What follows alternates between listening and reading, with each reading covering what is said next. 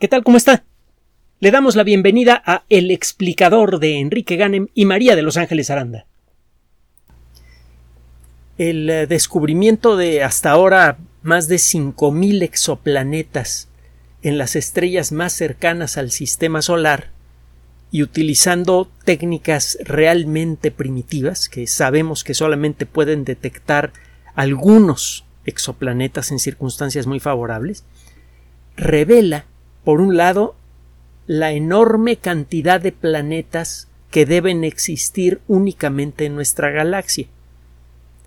Estos 5.000 exoplanetas que, de nuevo, han sido detectados utilizando principalmente técnicas que solamente pueden pescar aquellos planetas que por accidente pasan enfrente de sus estrellas. Basta con que la inclinación del plano orbital sea un poquito diferente para que esto no ocurra el, descubrimiento de tantos planetas en estrellitas cercanas sugiere que únicamente en nuestra galaxia, que tiene como 400 mil millones de estrellas, debe existir una cantidad como mínimo igual de exoplanetas y hay algunos que sugieren que la cantidad podría ser hasta 10 veces mayor. La realidad es que todavía no tenemos una base estadística suficiente para darnos una idea de cuántos planetas por estrella hay en el universo. digo en el universo porque lo que sea válido para nuestra galaxia casi con seguridad va a ser igual para las más de 200 mil millones de galaxias que podemos ver desde eh, el lugar en donde estamos, que sería una parte pequeña de la fracción total de galaxias que deben existir en el universo. Si es que el universo no es infinito, que es algo que todavía se, se discute. Pero bueno, regresando al tema. Esta enorme cantidad de exoplanetas detectados únicamente en las estrellas más cercanas y con técnicas toscas sugiere que deben existir muchísimos exoplanetas y por otro lado, hasta ahora prácticamente ninguno de esos exoplanetas parece contar con las circunstancias apropiadas para que tenga vida, para tener vida en su superficie. Hay unos que están en el límite que a lo mejor, si los observamos con más cuidado, con más detalle, algo que vamos a, empezar a hacer pronto con la ayuda del telescopio espacial James Webb, a lo mejor eh, eh, decidimos que cuentan con las condiciones necesarias para la existencia de vida. Pero la gran mayoría de ellos, de hecho, todos los que hemos podido caracterizar con detalle, seguramente no tienen vida como la conocemos. Algunos de ellos giran muy cerca de su estrella, otros muy lejos, otros tienen órbitas muy elípticas, Es claro que nuestro planeta es un lugar especial, por muchos motivos. En el sistema solar existen cuatro planetas rocosos y cuatro planetas gaseosos. Las simulaciones cada vez más detalladas sobre la forma en la que se forman planetas alrededor de una estrella sugiere que aquellos planetas que se forman primero tienen la oportunidad de atrapar mucho gas que participa en la formación del nuevo sistema y se vuelven grandototes.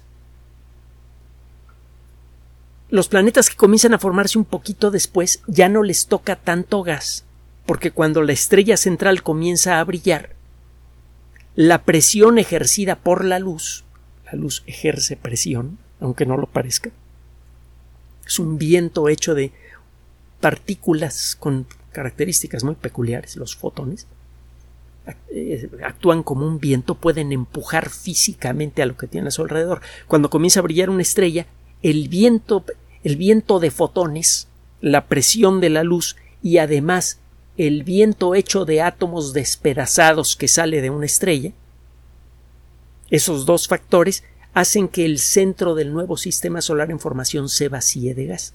Los planetas que comienzan a formarse un poco después quedan eh, se quedan pequeñitos y ricos en minerales que a temperaturas normales como las que existen en el sistema solar en la actualidad forman eh, materiales sólidos. Los planetas rocosos, Mercurio, Venus, la Tierra, Marte, pertenecen a esta categoría. Bueno, no sabemos si existe vida en Júpiter o en Saturno, por ejemplo. Hay gente que lo ha propuesto y existe la vaga posibilidad cuando menos con base en lo poco que sabemos de su interior. pues de que pudiera existir vida allí. La realidad es que esto se antoja muy improbable por las terribles circunstancias que parece que existen en la atmósfera eh, media de, de los planetas gigantes. Pero bueno, en una de esas a lo mejor existe vida, quién sabe.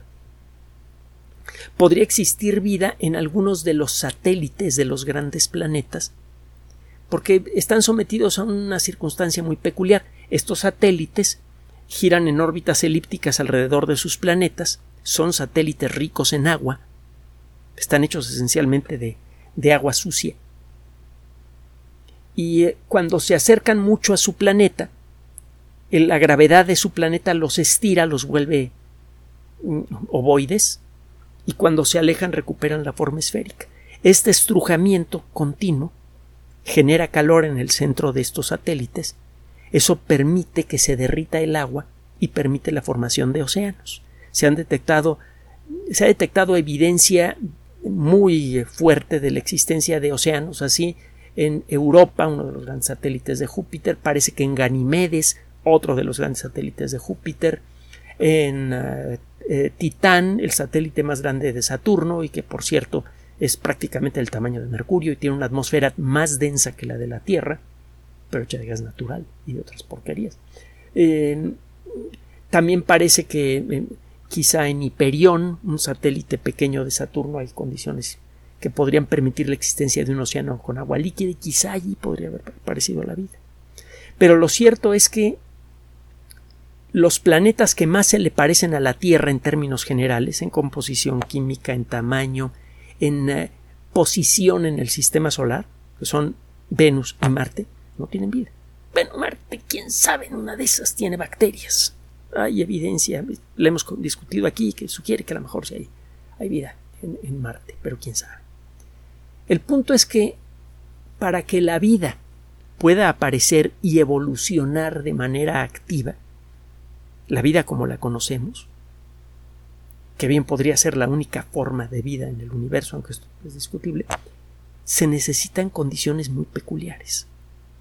Por mucho tiempo pensamos que bastaba con que un planeta estuviera a la distancia correcta de su estrella, para que cuando menos a nivel teórico pudiera mantener en su superficie agua en los tres estados básicos de la materia, sólido, líquido y gaseoso, para que ese planeta pudiera tener vida.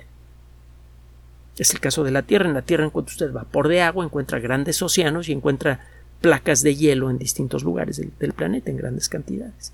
Bueno, Marte, en teoría, está dentro de esa eh, eh, dentro de esa zona habitable alrededor del Sol, en donde teóricamente podría existir agua en forma sólida, líquida y gaseosa, pero Marte prácticamente no tiene atmósfera y parece que esto en, parte es consecuencia del tamaño de Marte, que es un poquito más pequeño que la Tierra. Bueno, no un poquito, es como la tercera parte más pequeño que la Tierra. Y además que no tiene campo magnético. Ese pequeño detallito parece que condenó a Marte a perder su atmósfera. El campo magnético desvía a este tenue viento hecho de átomos despedazados que viene del Sol y que mencionamos hace rato cuando hablamos del, del inicio del sistema solar. Este viento es, viento de verdad muy tenue, acaba lijando la atmósfera de un planeta. Si el planeta no tiene campo magnético, no puede desviar esas partículas y no puede reducir el proceso de pérdida de atmósfera. Además, Marte parece que perdió a sus volcanes hace muchísimo tiempo. Los tuvo. De hecho, todavía están allí los, los edificios volcánicos. Uno de ellos tiene 24 kilómetros de altura, poquito menos. Monte Olimpo y hay otros que tienen 21 kilómetros. Pero el, punto es que pierde los, eh, sus volcanes que sirven para parece que sirven para reponer la atmósfera de un planeta. La Tierra ha conservado su atmósfera no porque no pierda continuamente moléculas en el espacio, sino porque estas moléculas parece que son repuestas precisamente por la actividad volcánica. Bueno, Venus está a la distancia correcta del Sol para teóricamente tener una superficie eh, con una temperatura un poco mayor que la de la Tierra, pero perfectamente habitable. Solo que la temperatura promedio en Venus es muy superior, como 100 grados centígrados superior, a la que puede alcanzar un horno casero a máxima potencia. Si usted, lo comentamos hace poco, usted se mete en un horno de casero y le sube al máximo la, la temperatura, desde luego quedaría usted inmediatamente cocinado, no lo haga, pero experimentaría una temperatura 100 grados centígrados inferior al promedio de la temperatura en Venus, incluyendo los polos. Por, además hay que mencionar que la presión atmosférica es muy superior a la que hay aquí en la Tierra, suficiente para aplastar a una persona inmediatamente, llueve ácido sulfúrico, cae nieve de, de estaño y pasan otras cosas tremendas en Venus. Bueno, entonces no basta con estar a la distancia correcta de, una estrella para que teóricamente pueda existir el agua sólida, líquida y gaseosa en la superficie para que un planeta sea habitable. ¿Qué otras condiciones necesita un planeta para ser habitable? Bueno, tener eh, una tectónica de placas activa, es decir, que los continentes bailen como pasa aquí en la Tierra, como parte de ese proceso hay vulcanismo activo que repone la atmósfera, se necesita contar con un campo magnético que desvía el viento solar, ¿qué más? La estabilidad en la órbita. Cualquier pequeño cambio en la órbita de la Tierra produce cambios muy sensibles en la temperatura de la superficie. le decía que uno de los primeros factores que sirven para estimar cuando un planeta es potencialmente habitable es decidir si está dentro de la zona habitable de la estrella alrededor de la cual gira. Hay estrellas mucho más pequeñas que el Sol, estrellas más grandes. Alrededor de cada estrella hay una zona en donde la intensidad de la radiación de la estrella es lo suficientemente intensa para mantener una temperatura decente en un planeta y para permitir que si ese planeta tiene atmósfera y tiene agua, que esa agua esté en estado sólido, líquido y gaseoso en distintos puntos del planeta. Si el planeta se acerca más a la estrella, se le evapora el agua. Si el planeta está un poquito más lejos, se congela. El tamaño de esta zona habitable se cree que es más o menos amplio. Sin embargo, sabemos desde principios del siglo, bueno, empezamos a sospechar desde principios del siglo XX y hemos ido corroborando esa sospecha poco a poco, que incluso un pequeño cambio en la forma de la órbita de la Tierra, aunque no se salga de la zona habitable, es suficiente para producir cambios muy extremos en la temperatura. Hemos hablado en otras ocasiones de los ciclos de Milankovitch con K y con V, Milankovitch. Busque el, eh, el, término y busque nuestros audios en donde hemos hablado de, de este tema. Hay motivos para creer que el jugueteo gravitatorio entre la Tierra, la Luna y el Sol, principalmente, pueden hacer que la forma de la órbita de la Tierra cambie un poquito con el paso de miles de años se vuelve un poquito más elíptica la órbita de la Tierra, un poquito menos elíptica. Estos pequeñísimos cambios de la órbita de la Tierra la mantienen ampliamente en el centro de la zona habitable del Sol. Pero aún así parece que son esos pequeñísimos cambios los que han sido responsables desde hace dos y medio millones de años de un proceso cíclico en donde hace un frío de los diez mil demonios y luego una temperatura muy agradable. Hemos hablado de esto. La Tierra se encuentra atrapada desde hace dos y medio millones de años en una era del hielo. Y formalmente, para los geólogos, una era del hielo es una etapa en la historia de la Tierra en donde se viene un frío fenomenal, donde quizá la tercera parte de la superficie de la Tierra queda cubierta por hielo, durante varias decenas de miles de años, y luego viene un derretimiento rápido, y durante un tiempito, 10, 15, 20 mil años, no es exacto esto, la Tierra tiene un clima más o menos decente, con muchas variaciones, pero decente, y luego págate, las viene de nuevo el frío. Así ha estado desde hace dos y medio millones de años. Bueno, el, el entender cuál es la causa de estos ciclos es fundamental para darnos una mejor idea, por un lado, de qué necesita un planeta para ser habitable, qué tan estable tiene que ser su órbita, y por otro, y también qué otros factores pueden eh, jugar con el clima terrestre y por lo tanto con el clima de otros planetas. Eso por un lado y por otro lado, el entendimiento más detallado de este proceso nos permite estimar mejor hasta qué punto cualquier cambio climático que estemos experimentando en la actualidad es de origen natural o no, que es algo que hay que decir que tiene que seguirse discutiendo porque la evidencia que hay con respecto al rollo del calentamiento global antropogénico es ambigua y muchas veces al público solamente se, se, le presenta la mitad de la evidencia. Los artículos científicos publicados en las revistas de más alto prestigio que no apoyan el rollo del calentamiento eh, eh, antropogénico son silenciados. Nunca se le, se le mencionan al gran público. Esto demuestra la existencia de fuertes intereses políticos y económicos detrás de esto. Y más para menos, hay por aquí un estudio, el día que quiera platicamos de él, sobre lo que va a costar abandonar la infraestructura de producción de combustibles fósiles. Y conste que no estamos a favor de los combustibles fósiles, contaminan el aire, eh, la producción está en muy pocas manos, eso genera eh, desigualdad en la distribución de riqueza, estimula guerras, etcétera, etcétera. No estamos diciendo que sea algo bueno, estamos hablando de una cosa completamente diferente, pero bueno, el caso es que se estima que la infraestructura que va a tener que ser abandonada como consecuencia de la adopción de las energías verdes es de más de un millón de millones de dólares. Y es la pura infraestructura básica. El impacto comercial, eh, industrial y social a gran escala puede ser docenas o centenares de veces mayor. Otro día lo platicamos. Bueno, ¿cuál es la nota del día de hoy? Un grupo de investigación eh, bastante nutrido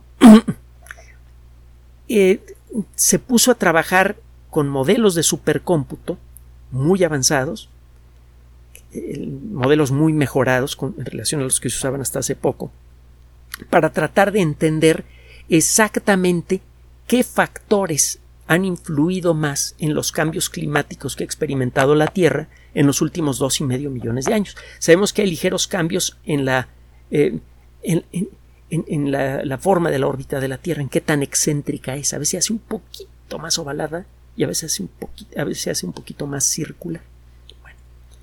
pero hay otros factores. La inclinación del eje terrestre sabemos que cambia. En la actualidad son 23 grados y fracción con respecto al plano de la órbita de la Tierra. Si usted dibuja un plano eh, partiendo, si, imagina una línea que viene del Sol a la Tierra y que por donde pasa esa línea queda una placa de plástico. Imagina la Tierra dándole una vuelta al Sol, se acaba formando un disco de plástico. Ese es el plano de la órbita de la Tierra. Y la inclinación del eje terrestre sería eh, la diferencia que hay entre que el eje terrestre sea perfectamente perpendicular a este plano de la órbita de la Tierra y su inclinación real. El, el, polo norte de la Tierra no está a 90 grados del plano de la órbita de la Tierra. Tiene una inclinación de 23 grados y fracción eh, eh, con respecto al, a, la posición perpendicular perfecta. En lugar de que la Tierra gire con un eje perfectamente vertical si consideramos a la órbita de la Tierra horizontal, eh, la, Tierra gira con un eje que está inclinado 23 grados con respecto a la vertical. Sabemos que esta inclinación cambia más o menos cada 18 años por la influencia de la gravedad de la Luna. A este proceso se le llama nutación con n de niño. Nutación. Búsquelo en la Wikipedia. Por otro lado, sabemos que la forma general de la órbita de la Tierra cambia un poquito, como le dije antes. Y esto tiene que ver con el jugueteo gravitatorio entre la Luna, la Tierra y el Sol. Y también hay otro factor más que fue descubierto en la Grecia antigua. La dirección en la que apunta el eje terrestre no es constante. Eh, si usted pudiera ver muy acelerado el movimiento de la Tierra alrededor del Sol, vería que eh, la Tierra parece bailar como una peonza, una pirinola, como les decimos aquí en México, que está a punto de detenerse. Cuando la pirinola está girando con, gran velocidad, está perfectamente vertical. Y cuando empieza a perder velocidad, su eje comienza a moverse en forma circular hasta que se detiene por completo la pirinola. Bueno, eso es lo que le pasa al eje de la Tierra, que está eh, girando en este proceso que se llama precesión y que toma 26.000 años, una cosa así. Este cambio en la orientación del eje de la Tierra con respecto a las estrellas es el responsable de la situación que tenemos en la actualidad. Cuando es invierno en el hemisferio norte, el eje de la Tierra, la parte norte del eje de la Tierra, apunta en hacia afuera del Sol, digamos. Es decir, cuando estamos, cuando es invierno en el hemisferio norte, estamos como, no me acuerdo si son tres o cinco millones de kilómetros más cerca del Sol. Es invierno porque el eje de la Tierra está inclinado de manera que le toca más sombra, los, días son más cortos en el hemisferio norte, pero en realidad estamos mucho más cerca del Sol. Como consecuencia de esto, los inviernos en el hemisferio norte son relativamente suaves. Dentro de 12.000 años la situación se va a revertir porque el eje de la Tierra va a apuntar en una dirección diferente. Entonces, cuando estemos más cerca del Sol va a ser verano aquí y los veranos van a ser muy calurosos, mucho más calurosos que en la actualidad. Y cuando sea invierno, los días van a ser mucho más cortos aquí y vamos a estar más lejos del Sol. Estos dos factores van a hacer que los inviernos sean mucho más fríos en el hemisferio norte de lo que son ahora. Faltan 12.000 años. Bueno, estos investigadores consideraron todos esos factores para tratar de entender cómo ha evolucionado el clima terrestre. Y eh, encontraron varias cosas. Encontraron que cada uno de estos tres factores que le mencioné, la precesión de los equinoccios, el fenómeno de precesión este que le mencioné al final, el eh, cambio en la forma de la órbita de la Tierra y los ligeros cambios en la inclinación del eje terrestre han influido de maneras diferentes en momentos diferentes en el clima de la Tierra. Por ejemplo, en el último millón de años, la eh, precesión y y, los, cambios en la orientación del eje terrestre, lo que se llama la oblicuidad del eje terrestre, han generado cambios complejos, difíciles de rastrear, que han sido responsables por eh, estos ciclos de aproximadamente 100.000 años en donde hace mucho frío y luego hace calor. los últimos las últimas 10 glaciaciones parece que fueron disparadas principalmente por una mezcla de los cambios en la inclinación del eje terrestre de la oblicuidad y por la orientación del eje terrestre con respecto a las estrellas. Eso es lo que ha generado los ciclos de calor y frío en los últimos eh, en el último millón de años. Y antes de eso fueron fue un jugueteo diferente entre los cambios en la forma general de la órbita de la Tierra y la precesión y el fenómeno de la precesión lo que generó esos ciclos. Es decir, que en estos últimos dos y medio millones de años que estamos atorados en estos ciclos en donde hace mucho frío y luego mucho calor, la causa de estos ciclos ha ido cambiando.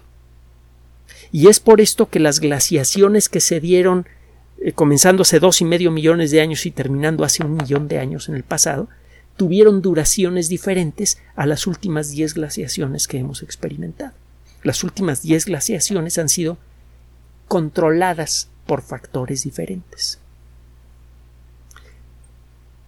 Entonces, en resumen, ¿qué estamos aprendiendo? Que basta con un pequeñísimo cambio en cualquiera de estos factores, y se los repito de nuevo, la forma general de la órbita de la Tierra, que tan elíptica o circular es, y los cambios son diminutos, serían invisibles a simple vista, habría que utilizar aparatos de medición para detectarlos. Los cambios entonces en la forma de la órbita de la Tierra, número uno.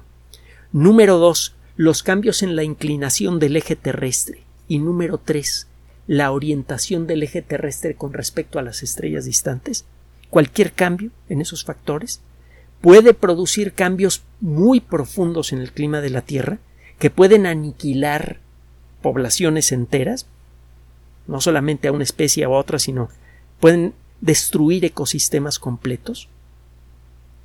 Y si estos tres factores varían un poquito, el cambio en el clima de la Tierra puede ser muy dramático. Entonces, estamos aprendiendo también que el clima de la Tierra es sorprendentemente frágil, mucho más frágil de lo que creíamos. Estamos aprendiendo que los modelos matemáticos que utilizamos para entender el clima son ampliamente incompletos y que por lo tanto no se pueden utilizar honestamente para hacer proyecciones a futuro y a partir de eso basar la evolución de, de la economía y la evolución incluso política y social del mundo.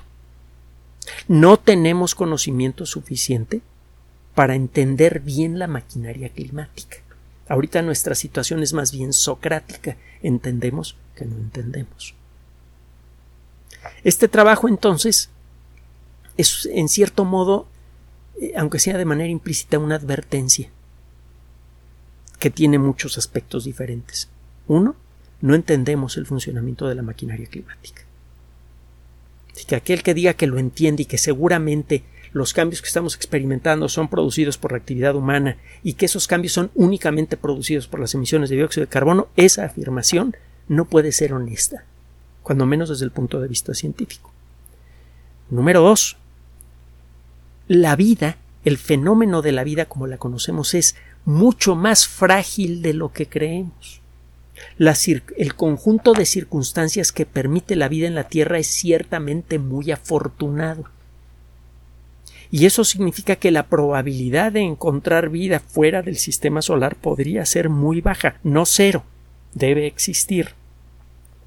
Pero la probabilidad de la existencia de otras civilizaciones cerca de la Tierra, a una distancia razonable como para poder comunicarse con ellos, es mucho, muy baja.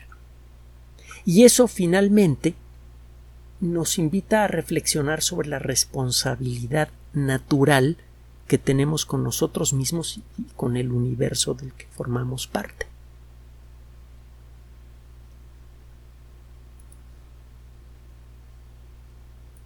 Gracias por su atención. Además de nuestro sitio electrónico www.alexplicador.net, por sugerencia suya tenemos abierto un espacio en Patreon, el explicador Enrique Ganem, y en PayPal, el explicador patrocinio por los que gracias a su apoyo sostenemos este espacio. Puede usted descargar gratuitamente estos audios en formato MP3 en Spotify y en iTunes como El Explicador sitio oficial y en SoundCloud como El Explicador y con formato de video en YouTube en El Explicador sitio oficial. Recuerde nuestras redes sociales de siempre, Twitter Enrique-Ganem y en Facebook Enrique Ganem sitio oficial, El Explicador y los grupos que usted ya conoce. Finalmente, el explicador siempre somos María de Los Ángeles Aranda y Enrique Ganem. Gracias.